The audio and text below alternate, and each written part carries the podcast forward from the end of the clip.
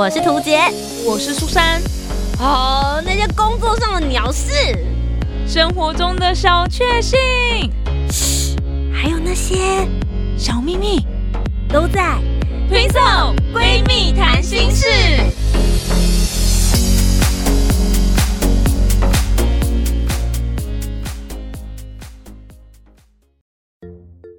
Hello，大家好，我是楚杰，我是苏珊，我们是 Twin Soul。青色闺蜜谈心事，自律的女生有多可怕呢？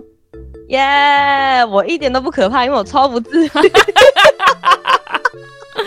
最近这段话真的是算是一个流行吧，很多人也是把这个这句话做一些改变，然后拍了一些影片，这样。嗯。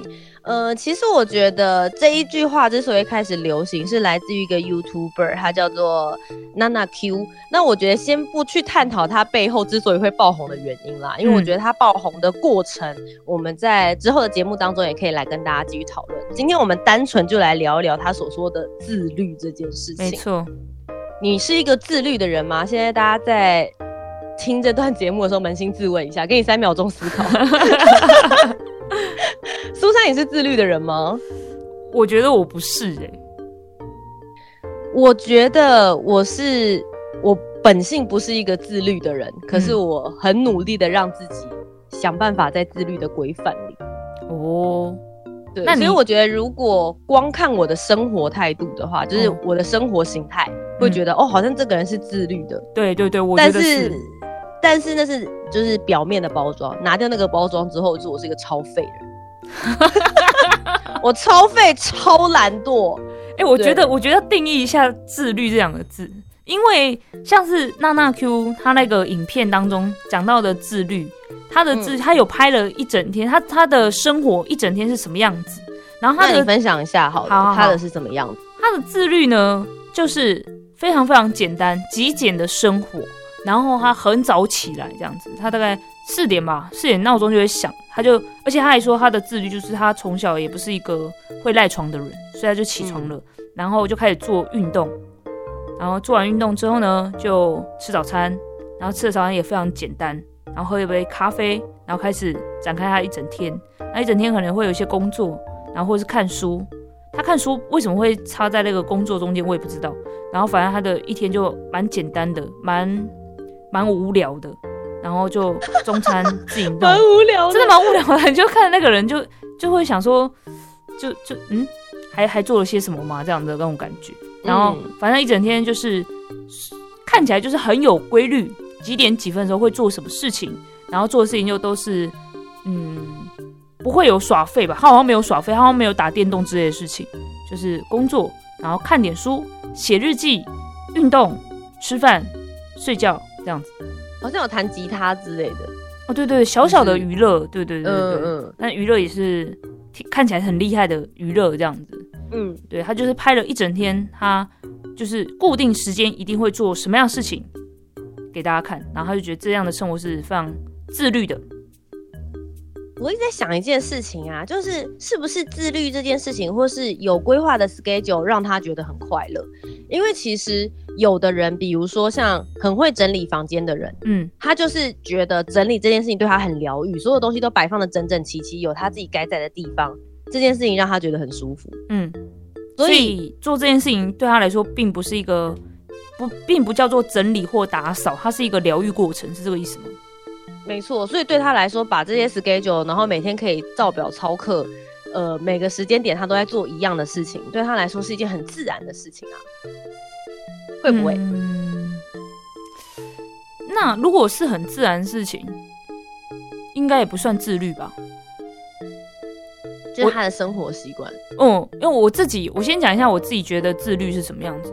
我认为自律这两个字呢，它并不是一个，就是很。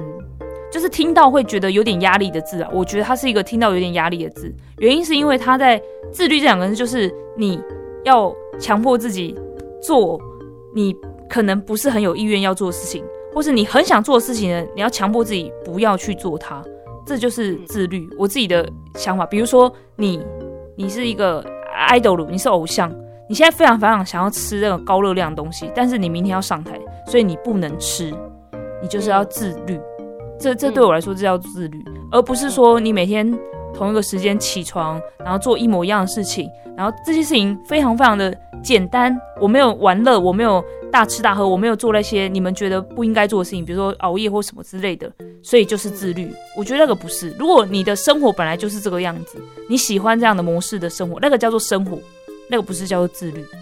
可是我觉得他之所以会想写下标题写说，就是自律的女生有多可怕，我觉得他打的族群就是要给那些不自律生活的人，就是生活相对来说比较混乱的人，嗯，或是没有办法在早上四点钟起来像他一下去运动的人，嗯，对，因为大部分人都其实是很有惰性的，他可能相对别人来说，他的惰性没有这么强烈，或是他促使自己必须要去做这件事情，嗯。我觉得我的自律对于苏珊来说的话，我觉得我们俩可能会比较相像，因为我们觉得都有一般人嘛，哈，我们都本来 本性就是懒散的人，诚实来说就是这样。毕生之业是耍废，拜托。没错，我自己本身从就是踏入这个社会以来，我一直都是自由工作者，所以我觉得自律这件事情啊，其实就是之前有讲的一句话，就是越自律越自由。没错，对，所以对我来说，自律这件事情。就可以让我达到高效高效率的工作。嗯，那高效率的工作是可以让我有更多时间做自己喜欢的事，或是我有更多的时间可以再去赚第二份钱。嗯嗯嗯，没错没错。嗯，就是原本大家可能要花八小时的事情，如果我可以让自己集中注意力在四小时做完，那另外四小时空下来不就是我自己的吗？可是有很多人在做工作的时候会觉得，反正我都必须要坐在这个办公室八个小时。嗯。那我干嘛要四小时把它做完？那老板不出来再给我另外四小时的工作？诶，很有道理，没错。对，所以我觉得我的自律是来自于我的工作形态，嗯嗯，才让我觉得我必须要自律。嗯，对。可是我觉得自律真的是一件比较需要意志力、辛苦，你必须要有意识的去运转它。原因是因为我觉得自律的意思其实就是给自己设下一个规律，或是给自己设下一个规范。嗯。然后你要照着他的那个模式去做，你才能够得到一个你比较想要的结果。嗯，我觉得自律比较偏向是这样子的感觉，所以还是有点压力呀。我觉得有点压力，但是，呃，就是我之前看了一本书叫《原子习惯》，嗯，然后这本书里面其实是有在教你说你要怎么样培养好的习惯。就像我觉得其实就像娜娜 Q，如果对他来说我自律自律一开始是很痛苦或是很辛苦的，可是我自律自律之后，他最后变成了我我生活的一部分，我习惯它了，我做它我不痛苦了，那恭喜你，你就养成了一个好习惯，对你来说你就不叫自律了。对啊，对啊，没错。对对对，就是从自律到变成习惯，然后他中间其实就有讲一个我觉得还蛮不错的概念，可以跟大家分享几个。首先，第一个就是他觉得你在培养这些习惯或者是培养自律这件事情的时候，你一定要给自己设定一个奖赏，嗯，奖赏机制。比如说，我的奖赏机制是我超喜欢看漫画，所以 我每天有规定自己可以看漫画的时间，就只有在睡觉之前。嗯，就是十五分钟到三十分钟左右的时间，是我每天可以看漫画的时间。所以我每天在工作的时候，或是一整天在过的时候，我心里都会想着，我只要努力把这些事情 to do list 这类勾全部都勾完，我今天晚上就可以看漫画了。哦，对，那我不会提早看，不会说哦，我中午就开始看，或者是我下午就开始看，没有，我就是一定要忍到晚上的时候才要看。然后这件事情的慢慢的养成，就会变成是我每天都很期待睡觉之前的时间，然后会很努力的把我该做的事情做完。因为如果我做不完，我做到半夜，那我今天晚上就没办法看漫画了。对，对，所以哎，这些你过了做了那个时间，你就不会看漫画了吗？我对我过超过就没办法，因为我我累啦，我没有，我已经没精神力了。原来如此，我自己也累了，我没有办法看漫画了，所以我为了要在就是睡觉之前拿到这个奖赏，我必须要有效率的，在我有精神的范围之内，把我的 to do list 做完。嗯，那我觉得就是我有设定一个做什么事情让我感到很快乐，所以比如说不是有人讲就说哦，我今天要减肥，那我可能就是呃我减肥六天，然后第七天是我的 free day。嗯嗯嗯嗯，对，但所以你这前面六天你会很努力，因为你就是在等着奖赏日的那一天。对。对，那那我觉得在做任何事情的时候，也许大家都可以给自己一个这样子的奖赏，比如说像我以前在写书的时候，我觉得写书累积是一件很痛苦的事情，然后那时候给我自己的奖赏就是，我只要写完一个章节，我就可以吃一颗糖果。这个奖赏好小。我觉得是要告诉大家说，我觉得奖赏不能，你不能说哦好，我今天只要写完一个章节我就吃一顿牛排，就是你的奖赏也 也也太大了，对，好像也不行。对，就是你的奖赏也必须要很简单，嗯，就是不能说我这个奖赏是我写完这本书，我现在就要出国。那 OK，写完这本书是一个很大的工程，嗯，然后出国一次玩也是一个很大的工程，对，所以你的脑袋里面就会觉得，不论是做完这件事还是拿到奖赏，都很都很麻烦。哦，，对，原来如你要尽量。你要尽量把你所有的过程里面都让它变得每一个步骤都很容易。我觉得这是它里面提供的第二个概念，是把你的行动分子化。嗯，也就是说，把每一个你想要达成这个目标的事情，你把它切分成很多的小目标，嗯然后再把很多的小目标切分成很多的小行动。嗯，比如说，我们现在在录 podcast，、嗯如果我今天 to do list 上面写说和苏珊把 podcast 做完，嗯，好，这是一个很大的哦，因为我们一次可能哦录两集，我们要进行发想，我们要约好时间，我们要确定主题大纲，我们录音，然后最后剪辑、上传、写文案，这是做好一个 podcast 我们需要有的事嘛，听起来好累。对不对？这是做好 podcast 里面需要的一件事。所以我要完成这么多事，我才可以在 to do list 上面打这个勾。哦，你是不是会觉得这个勾很难打了？可能两天后之类的。对，好，然后你可能就会搁置嘛，因为花很多时间。嗯嗯。但如果你把刚刚那些项目全部分开来呢，和图杰约好要录 podcast 的时间，哦，这个可能只要花五分钟就可以做完了。嗯好列出要讨论的主题大纲，OK，这可能二十分钟、三十分钟。嗯哦，开始录音，啊我们进行录音可能半个小时到一个小时的时间。嗯进行后置，后置可能半个小时到一个小时的时间。最后一个上传哦，十分钟，呃，写文案二十分钟。好，你全部把它列出来之后，你就觉得，哎、我其实只要打电话跟图杰确认时间五分钟，哎、这很快就可以打一个勾了，嗯嗯嗯嗯很快就可以打一个勾。假设你的奖赏其实是吃一颗曼陀珠，那你马上就可以去吃一颗曼陀珠了。嗯，哇，哎，真的是有效哎，这样感觉很有效。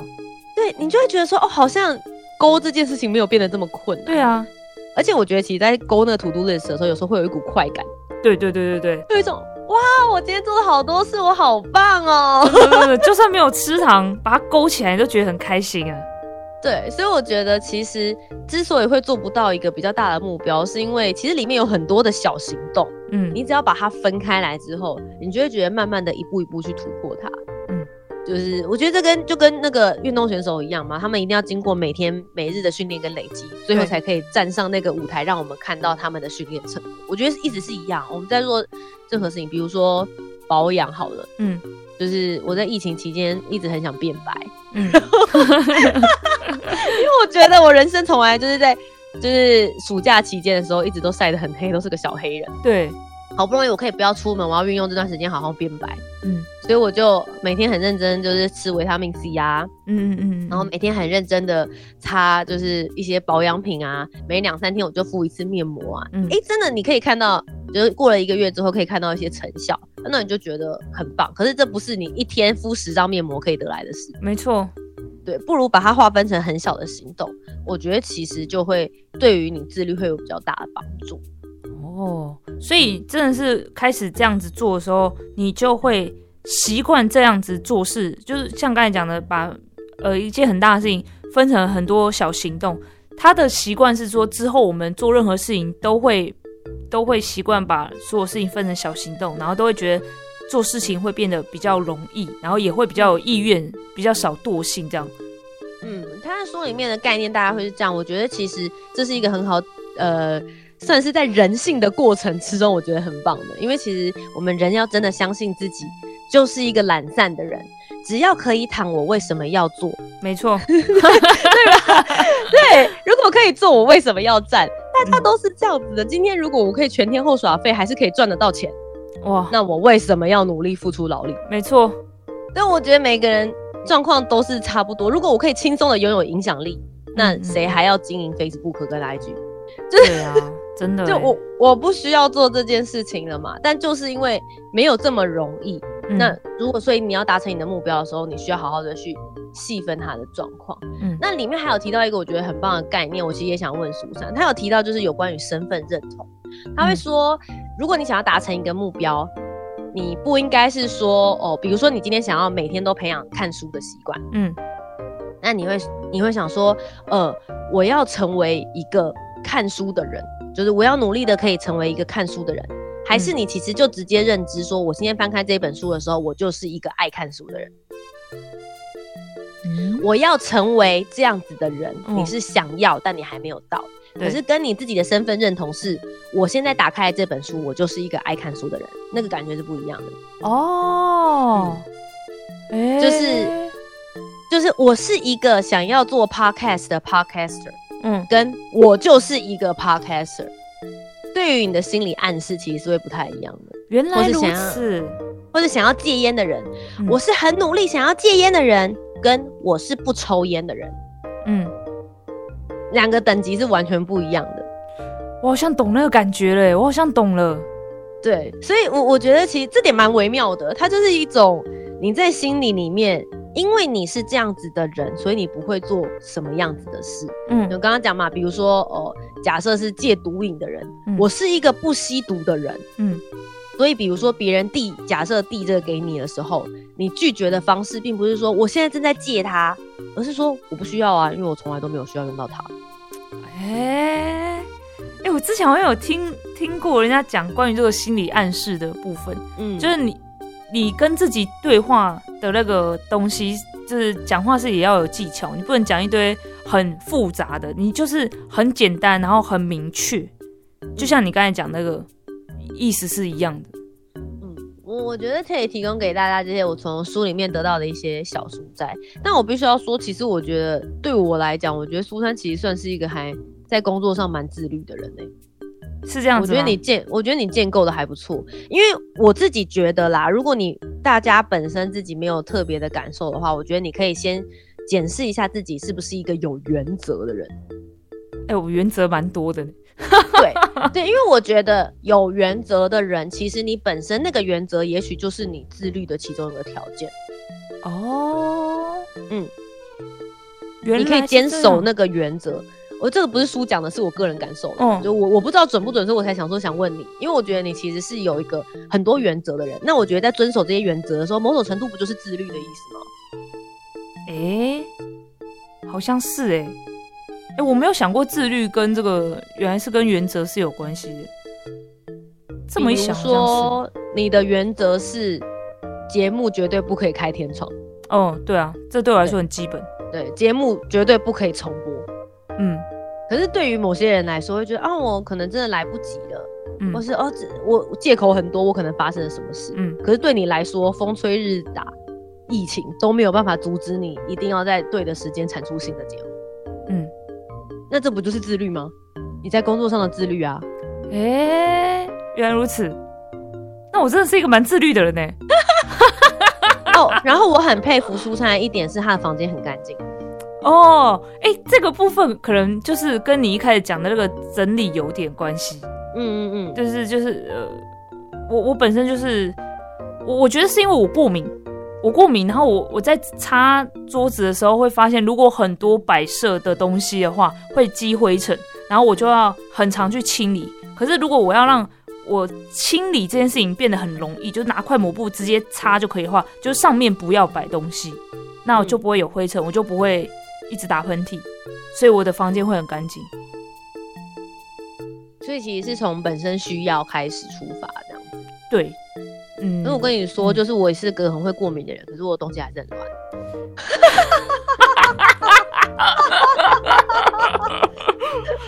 这这个我就不知道怎么那个了耶。唉，算了，没关系啊。我觉得就是那个人的自律吼，就是还是要慢慢改善，从各种不同的角度出发啊。我现在只有从工作上面的自律好像还可以，哎、可是你我生活自律蛮差的。你我我也不知道大家怎么想哎，因为我觉得工作上自律，难道不能只在工作上自律就好了吗？就很累啊，就工作已经很累，然后我们都很自律的会让这个工作完成，就已经很了不起了吧？们就说啊，你在生活上的自律应该是要养成好习惯，它让你觉得这件事不这么痛苦。比如说你写日记，你觉得很痛苦，因为每天都要写很多事情嘛。嗯。那它的概念是说，你在一开始决定要培养写日记这个好习惯的时候，只要一旦比如说你每天只要先你设定自己写两分钟，嗯，结果写两分钟，你发现两分钟好久哦，那你可能就要降到一分钟或是三十秒。你一定要让你的入门门槛是很简单的，简单到你完全不觉得这件事对你来说有什么，就是有什么好好思考，或者是花这个时间对你来说不痛不痒。嗯一定一开始要降低到这样。当你习惯三十秒之后，你就会觉得，哎、那其实到一分钟可能也没有太痛苦。两分钟，你的日记可以写得越越来越完整。就是它它的概念其实是这样。那就像我们刚刚讲的嘛，当你已经养好了这个生活好习惯，两分钟对你来说不痛不痒的时候，你不会觉得你在自律啊。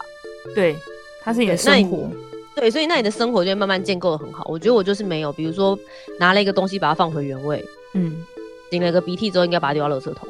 嗯之类的，就是这种很很就是很普通的习惯。对，那可能我就会讲讲一堆借口啊，比如说房间里垃圾桶只有一个啊，就是离书桌很远，又离床头很远啊，怎么办啊？这种鬼事情，那就说，哦那你早上起来之后可以把床头上面的清掉，这可能就是一个习惯。嗯那我可能得养成这件事情。哦，对，大家会不会觉得我房间很恶心？其实也没有啦，我现在房间还算还可以，好不好？疫情时间只能待在这里面的时候，现在还 OK，但只是我有刻意打扫，可是必须要说刻意打扫是痛苦的。嗯嗯嗯，对，我如果我可以本来就养成随手把它放好，然后平常不要乱买东西的习惯的话，不就好了吗？没有买东西，进来，你也不用打扫啦。没错没错没错没错，真是不小心想骂自己，就大家都懂这个道理，但是就是很难做。像像我，那这部分我是有自律的，就是拿了东西放回原处这件事情。我很小很小的时候就有就有，就是因为一把剪刀，然后很小哦，那时候想要剪刀，然后剪完就想要放旁边，但我就突然想到妈妈说要放回原位，然后就想说，我现在就只花几秒钟而已，就把它放回原位。这样就好了，就只是几秒钟。我小时候竟然还会这样自己对自己讲话，哇！我有没有念书我都不知道哦。然后我就把它放回去，从那一刻开始，我从来都不会把东西乱放，你好优秀哦。在一个瞬间养成了习惯。所以其实真的诶，一开始对你必须要一直跟自己讲什么讲什么，然后一开始也觉得痛苦或者，可是你真的要把它觉得它只是一个举手之劳、顺手做的事情，它就是一个很自然的事情，你就不会觉得痛苦就是有一种，就是有一种哦，我就是会把东西放回原位的人。嗯嗯嗯嗯嗯，对，对，你的暗示可能会是这个，然后就觉得啊，对我可我我每次都告诉自己说，我就是一个很乱的人。你不能这样。你啊，你是放弃自我吗？我就这样啊，很多人就这样的。啊，我就这样嘛。我就烂，就 我就烂。不过我现在会用一个小技巧啊，就是小方式，嗯，嗯，就是会尽量让自己远离诱惑的环境。哦，就是比如说我疫情刚开始的时候，我都很不认真工作，我都很想追剧，嗯然后我的 iPad 就一直放在旁边，然后我就一直很想要点开来看。所以后来我的方式就是，我会把 iPad 放在我们家的餐厅餐桌上，嗯然后我只有在我做完哪些事情的时候，指定时间我才可以走到外面去拿 iPad 来看东西。嗯嗯。就是呃，很很多人会讲，就是说你的工作室的工作桌跟床不要放在一起。哦，对对对，因为当你遇到人生的瓶颈，或是你的工作瓶颈，你一转头，你就会看到床，这时候你的心情就会觉得说，啊，不然其实现在在想也没什么用，不如我现在睡十分钟起来，搞不好就有答案了。嗯，然后那十分钟就会变成二十分钟、三十分钟、一个小时。没就隔天早上啊。没错，所以其实就是 这个概念，就是真的，你们都跟我一样，我相信百分之八九十的人都跟我一样，我们都是没有办法抵抗诱惑的人，我们都是一般凡人。对，所以尽量让自己远离那种你需要自律，就是你需要在脑子里面控制自己的。嗯嗯嗯。你看到 iPad，你要控制自己不去看，那你不如你就不要看到它。对，你看到床，你会很想睡觉，那你就不要看到床、啊。对，就是我觉得这种模式跟方法，也许会让大家更轻松一点吧。嗯嗯嗯，对，所以其实像在娜娜 Q 她的影片里面有提到说，其实自律它是跟他的极简生活把它连接在一起的。对，那其实极简生活一开始所呃拿出来讨论的，其实是你的生活之中只留下你需要的东西，哦而每个人需要的事情其实是不一样的。嗯嗯图解我可能只需要一台电脑，嗯苏珊可能需要的必备的东西是手机。嗯对，就是每个人的必备物品是不一样，所以其实不需要完全模仿他，或是不需要完全模仿另外一个人。每个人的极简是可以自己决定，不是东西少就是极简。可是，在这个极简的过程里面，你只留下你需要的事情，所以你不需要花脑子去判断你要丢这个东西还是不要丢。对，你要接下来要，或是你接下来要做什么。所以极简跟自律的搭配，我觉得是，呃，为什么很极简的人会看起来很自律，是因为他已经不需要花多余的时间去做选择，他不需要思考他现在要穿哪一件衣服，因为他衣橱打开就只有十件。嗯嗯，对他不需要花时间去思考他要穿哪一双鞋子，或是要画哪个拿哪个化妆品，因为他就只有一罐。嗯，对，我觉得是这个过程里面去做累积的啦。嗯嗯，哇，这个议题突然被很深入的讨论之后，我觉得大家都可以仔细的去思考一下自己的需要、必要跟身边是不是有什么很多真的是不需要的东西。然后自律这个部分，如果我觉得如果你有想了，如果你没有想的话，你觉得做一些事情痛苦，然后对你来说人生没有什么太大的差异的话，那也不要去想它也没有关系。但是如果你自己是也有想要自律的话，可以参考以上我们讲这些方法喽。没错，虽然今天跟大家讨论自律的议题，但其实我们两个也不是很自律的人，所以就是你们也可以听完之后，然后自己思考一下。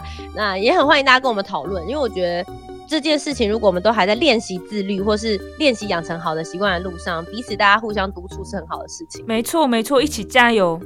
嗯，成为更好的人。